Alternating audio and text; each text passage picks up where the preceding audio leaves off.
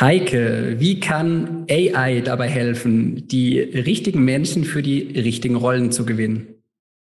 Die rasante Technologisierung macht auch vor dem Personalbereich nicht halt. Die erfolgreiche Reise in die Zukunft von HR führt über einen schmalen Grad von HR Tech zu HR Touch. Das Team vom New Mobility Planet heißt Sie herzlich willkommen an Bord. Ihre Gastgeber sind Björn Bender von der SBB und Andreas Hermann vom Institut für Mobilität an der Universität St. Gallen. Herzlich willkommen zu einer neuen Ausgabe vom New Mobility Planet. Mit mir hier äh, mein Co-Host Andreas Hermann und wir freuen uns sehr, heute Heike Ruppert bei uns begrüßen zu dürfen. Heike ist ähm, Head of Sales und äh, Mitglied der Geschäftsleitung bei Soft Factors, ist lange in ja ganz unterschiedlichen HR-Rollen unterwegs, kommt ursprünglich aus der Psychologie, zumindest vom akademischen Background. Und Heike, es freut mich natürlich ganz besonders, dass du auch mal ein Jahr in meiner geliebten Heimat Mannheim verbracht hast. Zumindest habe ich das äh, deinem Lebenslauf entnommen. Heike, sag uns doch mal vielleicht in ja, wenigen Sätzen zum Start, was macht denn Soft Factors eigentlich? Was ist euer, eure Dienstleistung? Was ist euer Wertbeitrag äh, für Unternehmen? Weil ich glaube, gerade das Thema Recruiting, äh, die richtigen ja, Stärken, die richtigen Skills für die richtigen Rollen zu finden, das beschäftigt uns ja mittlerweile in allen Branchen. Also da bin ich sehr gespannt, äh, welchen Beitrag da leistet. Herzlichen Dank, Björn, für die Einladung. Ich freue mich heute sehr, hier zu sein. Softvectors leistet den Beitrag, dass wir mit internationalen Führungskräften und Hochschulen ein hochmodernes Tool entwickelt haben. Und zu unseren Kunden gehören die ETH Zürich, eine Karlsbach Group, auch eine Bern Expo oder ein Alterszentrum Region Bülach. Du spürst schon, in ganz verschiedenen Bereichen sind wir hier unterwegs. Und Softvectors stellt alle Facetten der Bewerber gegenüber mit gezielten Fragestellungen in einem zweistufigen System. In der ersten Phase sehen wir, wie gut passt der Bewerber hinsichtlich seiner Qualifikation und in der zweiten Phase erfahren wir mehr über seine Persönlichkeit. Also es ist nicht mehr notwendig, einen Lebenslauf zu lesen oder eine Diskriminierung durch ein Profilbild oder durch einen Namen, sondern wir schaffen eine hohe Transparenz. Ihr vereinfacht letztendlich ja die HR-Prozesse äh, für Unternehmen, um ja die richtigen ähm, Expertisen, die richtigen Persönlichkeiten äh, für die richtigen Profile zu gewinnen.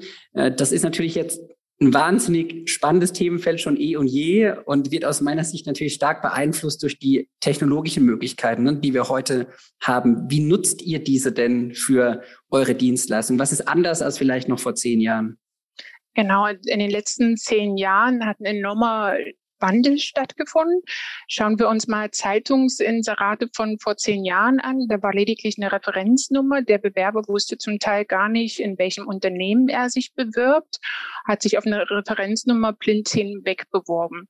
Heute arbeiten wir professionell mit einer gezielten Kampagnensteuerung, mit einem Marketing-Experten im Hintergrund, indem wir zum Beispiel eine Landingpage erstellen. Und Unternehmen machen gezielt bereits im ersten Step darauf aufmerksam, wir unterscheiden uns vom Mitbewerber so und so, kommen zu uns, wir haben die und die Benefits und es ist wirklich eher als Marketinginstrument anzusehen und nicht mehr klassisch, wie es noch vor zehn Jahren der Fall war. Du hast uns, Heike, im äh, Vorgespräch verraten, dass du eine wahnsinnig große Leidenschaft für HR und Tech hast. Kannst du mal ausführen, woher die denn kommt und, und, und wie du die auch ja persönlich mit deiner, mit deiner Leidenschaft, mit deinem Engagement bei Soft Factors einsetzt? Gern. Meine Faszination für Innovation und KI entstand bereits nach meinem Abitur umsetzen kann. Und ich entschied mich deswegen als erstes zur Ausbildung Informatikkauffrau. Dann habe ich Informatik studiert und ich war einer der ersten IT-Klassen. Man kann sich das heutzutage gar nicht mehr vorstellen. Es gab keine Bücher, auch die Fachkräfte waren herausgefordert. Und bereits in meinem ersten Semester an der VWA Nürnberg war ich mega interessiert am Vereinfachen von Prozessen. Ich besaß zum Beispiel so ein Handy, so groß wie ein Aktenkoffer, der ein oder andere wird es noch kennen, und hatte danach viele intensive Kontakte mit Google-Mitarbeitern, auch mit Recruitern und war begeistert vom Vereinfachen von Prozessen. Also zum Beispiel, wenn du einen Termin wahrnimmst, Björn, dass du zum Beispiel anhand eines einfachen Kalendereintrages genau weißt, wie kommst du zu dem Termin, noch bevor du dich tatsächlich dafür interessiert hast. Heike, vielen Zuhörerinnen und Zuhörern geht es wie mir. Wir können im Prinzip die Mächtigkeit von KI gar nicht so richtig einschätzen. Äh, kannst du mal so ein bisschen beschreiben, was bleibt eigentlich dem HR-Manager noch in einem solchen Prozess oder der HR-Managerin? Ähm, wo ist sie oder er besser als die Technologie? Und könnte es sein, dass, dass sie, sie oder er schon bald überflüssig ist in diesem Rekrutierungsprozess? Das ist eine sehr gute Frage, Andreas. Vielen lieben Dank dafür, weil das sind Themen, die mich tagtäglich bei Softfactors begleiten. Den HR-Manager wird es auch in Zukunft geben. Wir ersparen ihm in Anführungsstrichen das erste Vorstellungsgespräch, geben ihm so viel mehr Informationen über den Kandidaten, der weder anhand von einem Lebenslauf und vielleicht mit ein bisschen Empathie beim ersten Vorstellungsgespräch spürbar ist. Also wir haben alle Facetten der Bewerber, die wir untereinander aufgeschlüsselt haben, um die tatsächlich zu vergleichen und reduzieren Fehlbesetzungen auf ein Minimum. Mhm. Bei ähm bei Firmen, die, ähm, die sehr häufig rekrutieren, ihr es in der Beratungsindustrie erlebt, bei BCG, bei McKinsey, da ist, da heißt die letzte Frage immer, würdest du mit dieser Person, also mit dieser Bewerberin, mit diesem Bewerber zusammenarbeiten wollen? Das ist ja etwas, was könnte das KI irgendwann übernehmen oder bleibt es letztlich die Domäne äh, des Menschen? Meiner persönlichen Meinung nach bleibt es weiter die Domäne des Menschen. Es wird nie einen Ersatz des Menschen geben. KI vereinfacht Prozesse. KI ermöglicht mehr Informationen über den Kandidaten zu erhalten, vielleicht auch bestimmte Sachen, die dem HR-Manager wichtiger sind, ähm, dem Vorgesetzten an die Hand zu geben. Also man hat mehr Gründe, warum man den Bewerber einstellt sollte und warum genau dieser Bewerber wichtig ist. Das persönliche Gespräch gibt es auch in Zukunft und deswegen ist es so enorm wichtig, dass der HR-Manager sich mit den Tools auskennt, weil nur so kann funktionieren, dass HR-Tech und HR-Touch erfolgreich zusammengehen. Wenn, das, wenn wir so ein bisschen ähm, draufschauen, was eigentlich Unternehmen wollen, hat sich das aus meiner Sicht über die letzten Jahre auch stark verändert. Ich weiß nicht, wie du das wahrnimmst, Heike. Ne? Wir haben sehr viel bei Rekrutierungsprozessen vor Jahren, natürlich an vielen Stellen auch heute noch, aber aus meiner Sicht ein Stück weit weniger über Abschlusszeugnisse gesprochen, Matura, Abitur, universitäre Noten, fachliche Kompetenzen, Zertifikate und so weiter. Und ich merke, da gibt es einen großen Shift zu, zu Persönlichkeit, zu Charakter, zu Mindset, zu ähm, auch einer, ja, irgendwo einer, einer Überschneidung, einer Konkurrenz zu, zu den Anforderungen, zu den Werten, die ein Unternehmen hat. Ähm, wie kann ich mir das vorstellen, wenn ich jetzt so toolbasiert, AI-basiert so eine Vorauswahl mache? Wenn ich jetzt der der Anforderer wäre, kann ich äh, quasi also mein persönliches Unternehmensprofil da sehr, sehr stark einbringen, meine Gewichtung einbringen, weil ich gar nicht vielleicht die, die Top-Uni-Absolventen suche, sondern die, die vom Mindset am besten in mein Team passen? Sehr gut. Das ist genau das, was unsere erste Phase mit der Selektion beschreibt. Also du stellst gezielt Fragestellungen. Zum Beispiel, dein Arbeitsort ist jetzt 30 Kilometer vom Wohnort entfernt. Dein Jahressalär, wie hoch ist das? Sprichst du fließend Deutsch? Französisch, Englisch, all das, was dem Unternehmen wichtig ist. Und diese gezielten Fragestellen kannst du auch noch gewichten. So hast du deinen Wunsch Mitarbeiter und das bilden wir in so einer grauen Linie ab, in einem Spinnennetz. In der zweiten Sicht hast du, wie sieht der Bewerber sich und in der dritten Sicht, wie sieht das System den Bewerber. Und umso überlappender diese Spinne ist, umso erfolgreicher ist letztendlich das Match.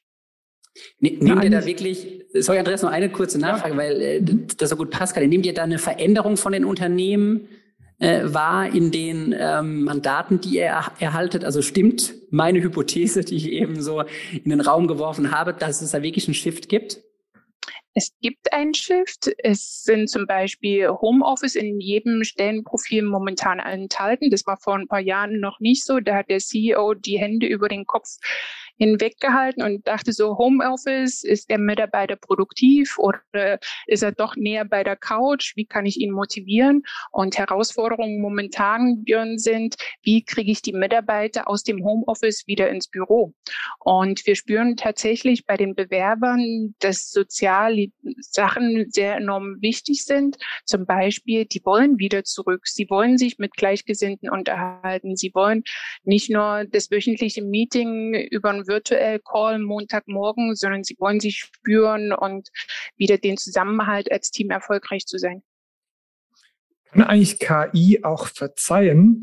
Ähm, äh, ich komme da drauf, weil ich hatte vor einiger Zeit eine Bewerbung und wie man es halt dann so macht, man gibt dann irgendwie den Namen in Google ein und dann kamen da halt ein paar Fotos ähm, äh, auf die der Bewerber heute wahrscheinlich nicht so wirklich stolz drauf ist. Also man, man kriegt es im Prinzip nicht mal aus den Systemen raus.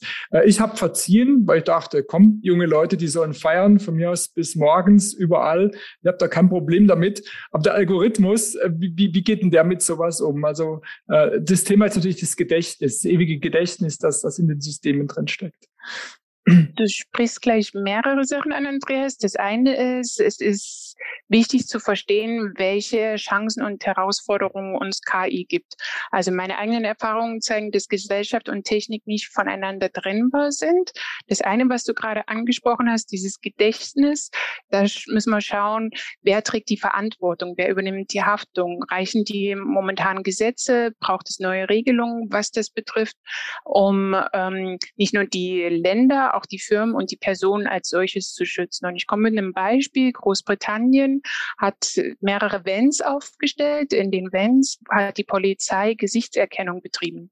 Und diese Gesichtserkennung war so, dass 98 Prozent von Nichtschuldigen einer Datenbank zugeordnet wurden, dass sie angeblich schuldig sind. Und hier hat die Polizei meiner persönlichen Meinung nach über die Stränge gezogen, weil so eine Gesichtserkennung tatsächlich im Fingerabdruck gleicht. Also es ist nicht erlaubt laut den Gesetzgegebenheiten in Großbritannien. Unternehmen haben zum Beispiel ähm, oder auch Bürger haben sich zum Beispiel vermummt auf der Straße, weil sie anonym bleiben wollten. Und das sind Sachen, wo wir heute überlegen müssen, reicht es aus? Was kann ich tun, um mich langfristig zu schützen? Weil du kannst Google nicht einfach mal so eine E-Mail stellen, ja, bitte nimmt mein Foto rum. Oder wenn unsere Kinder irgendwelche zweideutigen Fotos auf Instagram gepostet haben, wie gehen wir damit um? Sondern es bedarf wirklich einer Sensibilisierung in diesem Bereich. Macht das Wissen, das du hast über KI etwas mit dir? Also gibt es Lebensbereiche, wo du vorsichtig geworden bist, wo du gar nichts mehr sagst, wo du auf irgendetwas achtest, weil du um, um die Mächtigkeit dieser Technologie weißt? Uh, ja, natürlich. Zum einen hast du es bestimmt selber schon mal registriert. Du hast gestern nach einem Artikel im Internet gesucht und plötzlich wird dir der Artikel nochmal angezeigt. So wurde ich zum ersten Mal mit sensibilisiert, das Targeting und Analysieren des Konsumverhaltens funktioniert. Unsere digitalen Spuren, die wir hinterlassen, begründen über eine Milliarde an Umsatz pro Jahr.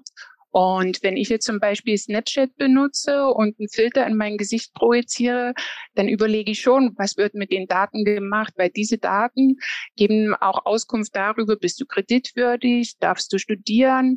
Und das ist halt ein sehr asymmetrisches Verhalten, weil diese großen Mächte die Daten zwar sammeln, du selber aber selten Auskunft erhältst, warum hast du den Kredit nicht erhalten. Na, also es ist eine Frage der Macht und wie gehen wir damit um, damit sie nicht zur Ohnmacht wird. Wir sprechen ja ähm, sehr stark immer vom, ich sag mal, vom Arbeitgebermarkt, zumindest in den letzten Jahrzehnten. Und eigentlich ist es ja fast ein Arbeitnehmerinnen- und Arbeitnehmermarkt geworden, ne, wo die, ja, die wirklich spannenden Profile sich oft ihre Unternehmen aussuchen können, wo sich die Anforderungen, die Bedürfnisse gerade der neuen Generation ein Stück weit verschieben. Und jetzt haben wir noch die Pandemie on top. Ihr habt, ihr habt ja einen wahnsinnig guten Einblick über viele Bedürfnisse, über Jobwünsche von wahrscheinlich ja tausenden Menschen. Kannst du uns da einen Einblick geben? Ähm, was tut sich da? Verschiebt sich da was? Ist auch dieses ganze, erstens die Generationendiskussion richtig? Seht ihr die auch? Und, und was ist vielleicht auch durch Covid noch on top gekommen? Ja, also wie haben sich auch Jobwünsche der Kandidatinnen und Kandidaten verändert? Entgegen meiner persönlichen Annahme, dass ähm, da eine große ähm, Neugier ist und sich Leute überlegen, bin ich auf dem Posten richtig oder will ich mich verändern, hat sich durch Covid ist so verändert, dass die Leute nach mehr Sicherheit streben. Also beispielsweise die Eventbranche. Ähm, früher hat man nur eine Stelle ausgeschrieben zum Eventleiter oder Projektleiter für XY. Er hat ganz viele Bewerbungen erhalten. Und heute gibt es einen enormen Fachkräftemangel in der Gastronomie im Eventbereich. Die suchen händeringend nach Fachspezialisten, weil der Mensch tatsächlich aufgrund von Covid dazu angehalten ist, seinen Lebensstandard langfristig zu finanzieren. Und es gibt wenige Leute, die von ihrem bisherigen Job bereit sind zu wechseln, weil sie wirklich sagen, wir wissen nicht, was die Zukunft bringt. Lieber behalte ich das, was ich jetzt habe. Und auch Weiterbildung, das Angebot ist enorm gestiegen, was Weiterbildungsmöglichkeiten, was die Möglichkeiten bietet, von zu Hause aus noch in seine eigene Person zu investieren. Aber auch hier, wenn man mit den Weiterbildungsinstituten spricht, die Nachfrage ist nicht ganz so groß, wie sie tatsächlich scheint. Jetzt bist du äh, in dem Thema so lange unterwegs, äh, Heike. Ich muss die Frage stellen. Wir sind ja im Innovationsbereich der SBB unterwegs. Und hast du irgendeinen Tipp für uns, wie wir das bestmögliche Recruiting eigentlich betreiben für unsere Themen? Wir wollen viel innovieren. Wir haben sehr ambitionierte Ziele. Wir wollen weiterkommen. Ne? Wir wollen die richtigen, die richtigen Personen für uns finden. Was soll ich tun? Ähm, ich glaube, generell zu überlegen sind zwei verschiedene Sachen. Zum einen, welcher Einfluss hat KI auf die Mobilität? Na, meiner persönlichen Meinung nach hat KI einen sehr großen Einfluss auf die Mobilität. Ähm, Mobilität wird immer digitaler, vernetzter. Sie wird bestimmt durch Megatrends wie Ökologie, Ökologie Individualisierung. Und da kommt mit KI eine enorme Mobilitätswende. Und ähm, um das reine von der Mobilitätsseite zu betrachten. Ich gehe davon aus, dass wir in der Lage sein werden, 30 Prozent mehr an Kapazität auf der Schiene zu fahren. 30 Prozent in Kilometern ausgedrückt sind circa 10.000. Das sind so 80 mal die Strecke Bern-Zürich oder 20 mal die Strecke von äh, Berlin-München. Und hier ist es einfach wichtig, dass wir erkennen, was kann KI tun, um die Mobilität noch effizienter zu gestalten. Und was du meinst, was hinsichtlich der Bewerberseite ist, ich möchte dich gerne begeistern, mit meinem Team aus Softwareentwicklern und Psychologen ähm, gemeinsam die Reise zu starten. Schau auf softfactors.com, ja, jetzt jede Menge Informationen und lass uns in 3D treffen. Da merkt man doch, dass du Head of Sales bist. Genau, Heike. Das ist eine sehr, sehr, eine, eine sehr, sehr gute Antwort. Ja, aber ich kann das unterstreichen, was du eben gesagt hast. Ne? Ich glaube, gerade in dem ganzen Thema Mobilität ist wahnsinnig viel KI-Potenzial. Ja, genau das, was du eben gesagt hast. Auch eine Schienentechnologie, Infrastruktur, die wird davon wahnsinnig profitieren, was auch die, die Kapazitäten im Verkehr angeht. Wir können damit ein Stück weit die Spitzen brechen, hoffentlich des Systems und äh, müssen eben nicht so schnell so viel in weitere Infrastrukturausbauten investieren. Ne? Das ist wirklich so. Und dazu gehören die Menschen, ja, die, die natürlich die Themen äh, treiben wollen. Ja, und das ist, glaube ich, aus meiner Sicht, aus meiner persönlichen Sicht wirklich der wichtigste Faktor. Das erleben wir auch tagtäglich. Ja, dass wir die Menschen haben, die das wollen und und ähm, da haben wir ja sehr sehr viel Spaß dabei zu sehen, wie da die äh, unterschiedlichen Charaktere an die Themen rangehen. Andreas, hast du noch eine Abschlussfrage? Ja, ähm, KI ist ja ein Instrument, um, um die Effizienz überall im Prinzip zu verbessern. Du hast jetzt äh, mehrere Beispiele äh, ähm, darüber gegeben. Gibt es auch Lebensbereiche, wo du bewusst auf Ineffizienz achtest?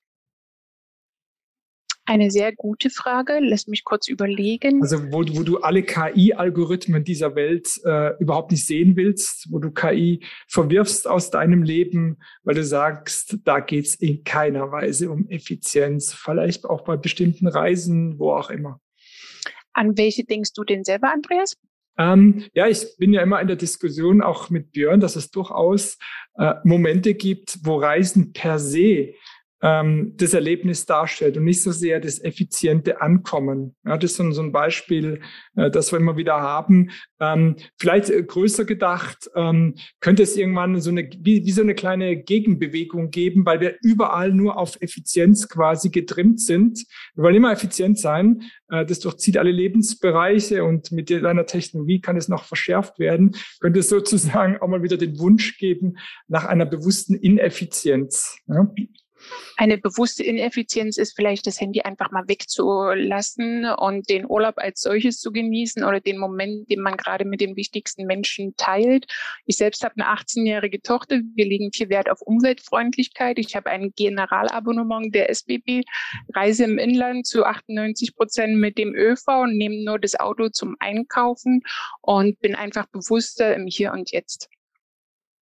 Genau, das, das hast mir meine Abschlussfrage, Heike, schon fast äh, vorweggenommen. Ich hätte dich nämlich noch gefragt, wie du, wie ihr privat denn mobil seid, aber die hast du schon beantwortet. Ähm, kommt noch was irgendwie am Rande des ÖVs zum Tragen? Fahrt ihr, fahrt ihr Bike, Carsharing? Wie seid ihr sonst so organisiert? Viel zu Fuß. Ich habe einen Labrador, der ist fünf Jahre alt und der sorgt für meine Work-Life-Balance spätestens am Samstag auf dem Vita-Parcours. Heike, vielen Dank, vielen Dank für äh, den spannenden Einblick in deine Themen äh, rund um KI, aber vor allem auch HR. Ja, ich glaube, der Faktor Mensch, der war schon immer wichtig, aber der wird vor allem durch die durch die stark ja, steigende Technologie, äh, Technologie und und Digitalisierung immer wichtiger. Ja, und ich glaube, da leistet ihr einen ganz essentiellen Beitrag auch für die Zukunft. Danke, alles Gute für euch und für dich persönlich.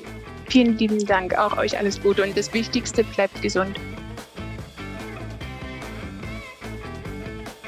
Danke, dass Sie uns begleitet haben. Nächsten Donnerstag geht die Reise mit einem spannenden Thema weiter.